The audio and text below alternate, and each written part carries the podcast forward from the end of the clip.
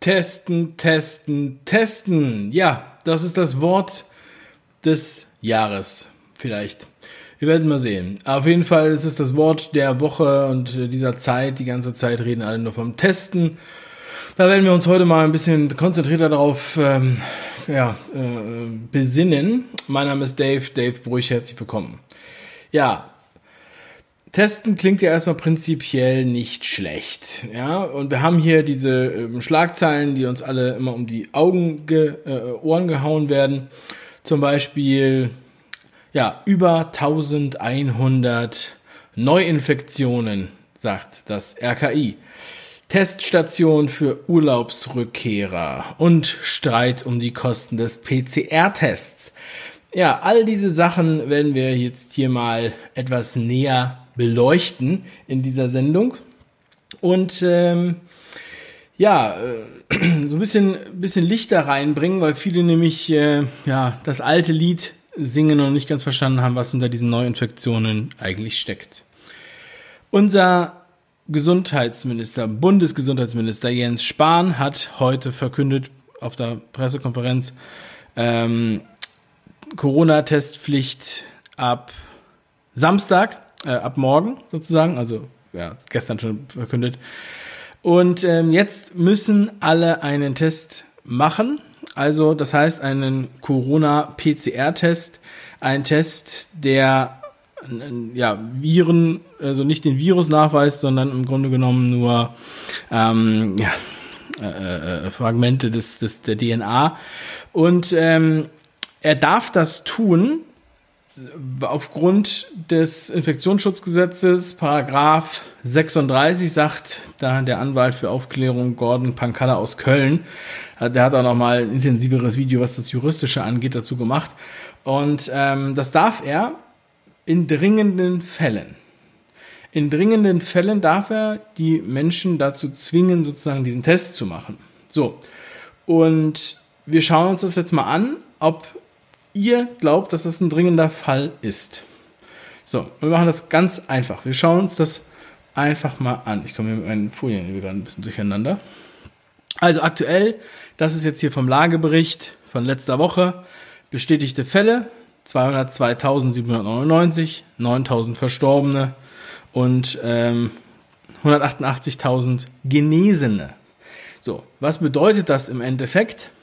Das bedeutet, wir haben 5104 aktive Infizierte. Bedeutet, also ich habe aktive in äh, Anführungsstrichen gesetzt, weil die Frage ist, sind die wirklich aktiv? Ja, sie haben also einen positiven PCR-Test gehabt, aber zum allergrößten Teil überhaupt gar keine Symptome, daher eigentlich nach alter Definition gar keine Erkrankung.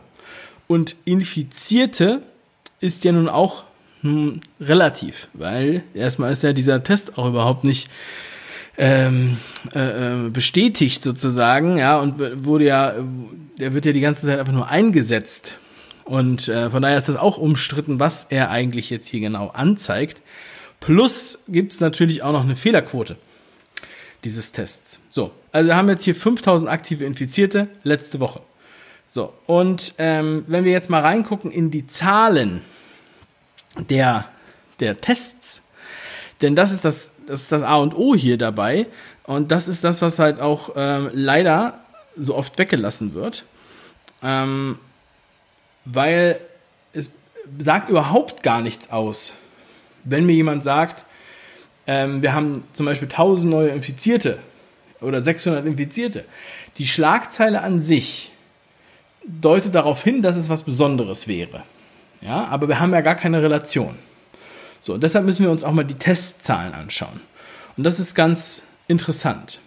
Hier sehen wir die Testzahlen. Das ist aus der, aus einem, ja, ein Zusatz-Bulletin vom RKI, was sie jetzt ähm, veröffentlicht haben. Und was wir hier sehen, ist, wir fangen mal oben an. Kalenderwoche 11 zum Beispiel, oder hier von 11 bis 17 habe ich jetzt hier nochmal ein bisschen vergrößert. Da sehen wir zum einen hier auf diesen, diese beiden äh, ähm, Spalten müssen wir uns anschauen. Die eine Spalte sind nämlich die Tests, die gemacht wurden, die Anzahl der Tests. Also hier haben wir 124.000 Tests bis KW 10, dann 127 Tests in der Woche 11, in der Woche 12 348, 1000 und so weiter. Ja? Also wir haben da massiv auch die Testzahlen erhöht. In der zweiten Spalte sehen wir die nominalen positiv getesteten. Und das sind die Zahlen, die uns hier immer um die Ohren gehauen werden. Ja. Ähm, und wenn jetzt dann, wenn man jetzt sagt, oh, guck mal, das ist jetzt am Anfang der äh, Zeit gewesen, ja, der Pandemie sogenannten. Ähm, also das war ja jetzt äh, 11, 12, das ist halt im März.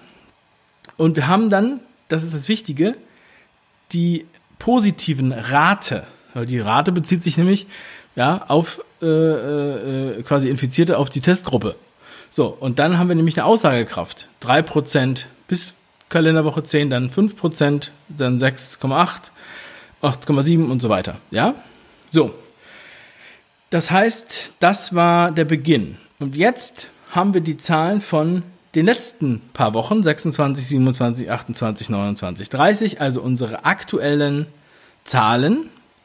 Und wir schauen hier, das rot ummantelte ist die, wieder die Quote der positiven Rate 0,8, 0,6, 0,6, 0,6, 0,8. Ja, also wenn wir das jetzt mal vergleichen mit dem Anfang der Pandemie, das was heute auch oft die erste Welle genannt wird, auch wenn da viele noch gewartet haben darauf, was was passiert und dass, dass das passiert, was ähm, sagen, düster versprochen wurde. Das heißt, hier wird extrem viel getestet, denn wir sehen ja hier vorne, ups, äh, das habe ich jetzt gar nicht eingekästelt, aber wir sehen ja vorne die Spalte, die aktuellen Testzahlen, ja, Kalenderwoche 26, 466.000 und danach immer 500.000 Tests mindestens in der Woche. So, in der Woche. Und trotzdem, obwohl man ganz viele Leute testet, hat man hier, also der Anteil ist halt extrem gering. Man könnte fast denken, das wäre vielleicht sogar die Fehlerquote, dass die Fehlerquote bei 0,6 oder 0,8 Prozent liegt dieses Tests und das sind die, die dann positiv sind. Was hier nominal für Zahlen rauskommen, also dieses, diese mittlere Spalte mit 3600, 3080 und so weiter, spielt im Endeffekt gar keine Rolle, allein betrachtet. Und wenn man dann sagt 1100 neue Fälle, dann ist das nichts. Aber wenn wir jetzt mal die vergleichen, die positiven Rate von Anfang von März und April verglichen mit Juli und August, dann sagen wir, oh, das ist aber fast gar nichts mehr.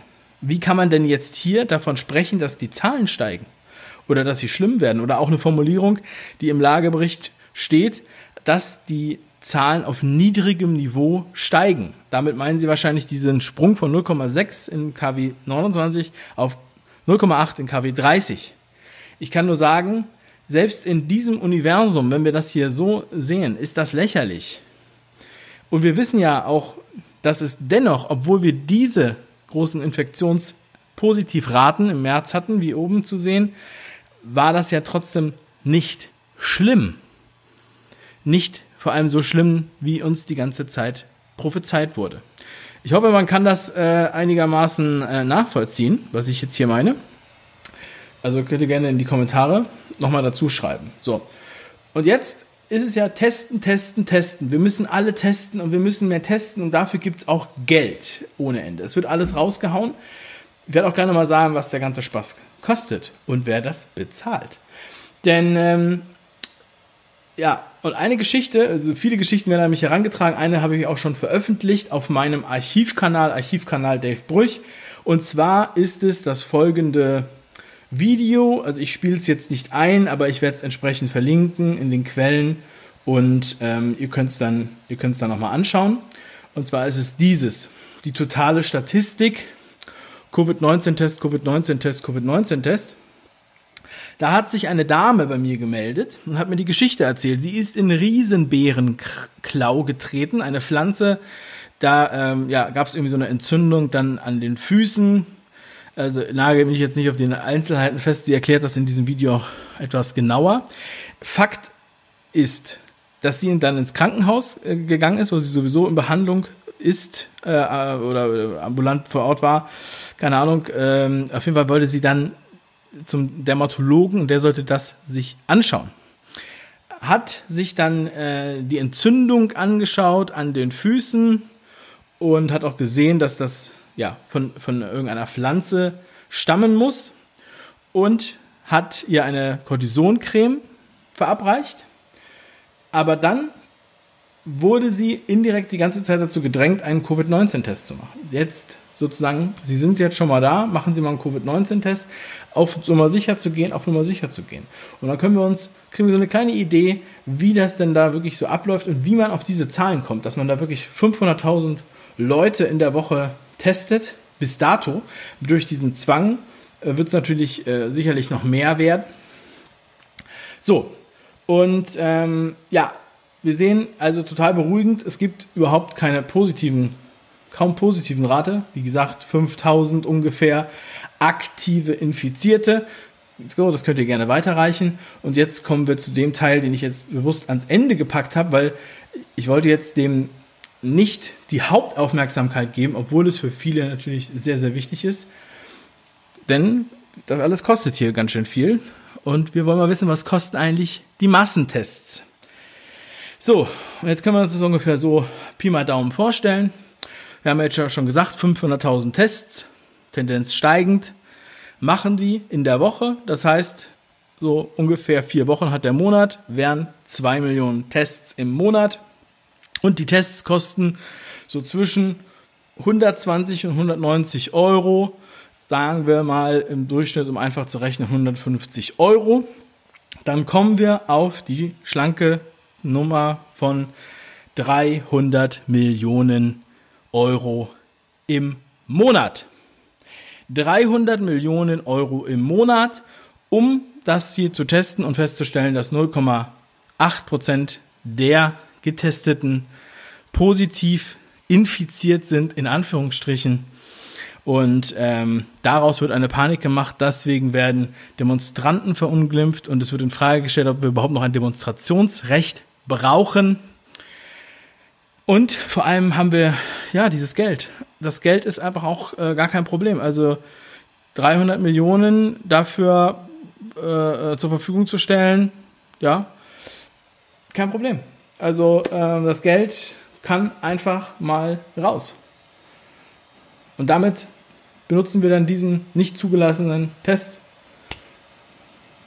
mit dieser Aussagekraft. Das steckt dahinter.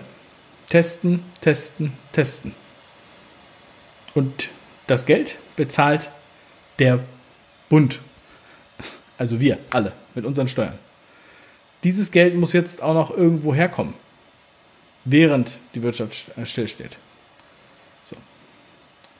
Also gerne mal, gerne mal rumschicken das Video. Ich verlinke gleich im Anschluss natürlich alle Quellen wie immer. Könnt ihr euch alles angucken. Ist genau so, wie ich es hier gezeigt habe, steht in den Berichten. Das sind die Zahlen vom RKI. Also, ab hier liegt es an dir. Ganz liebe Grüße, mach was draus. Bis zum nächsten Mal. Dein Dave.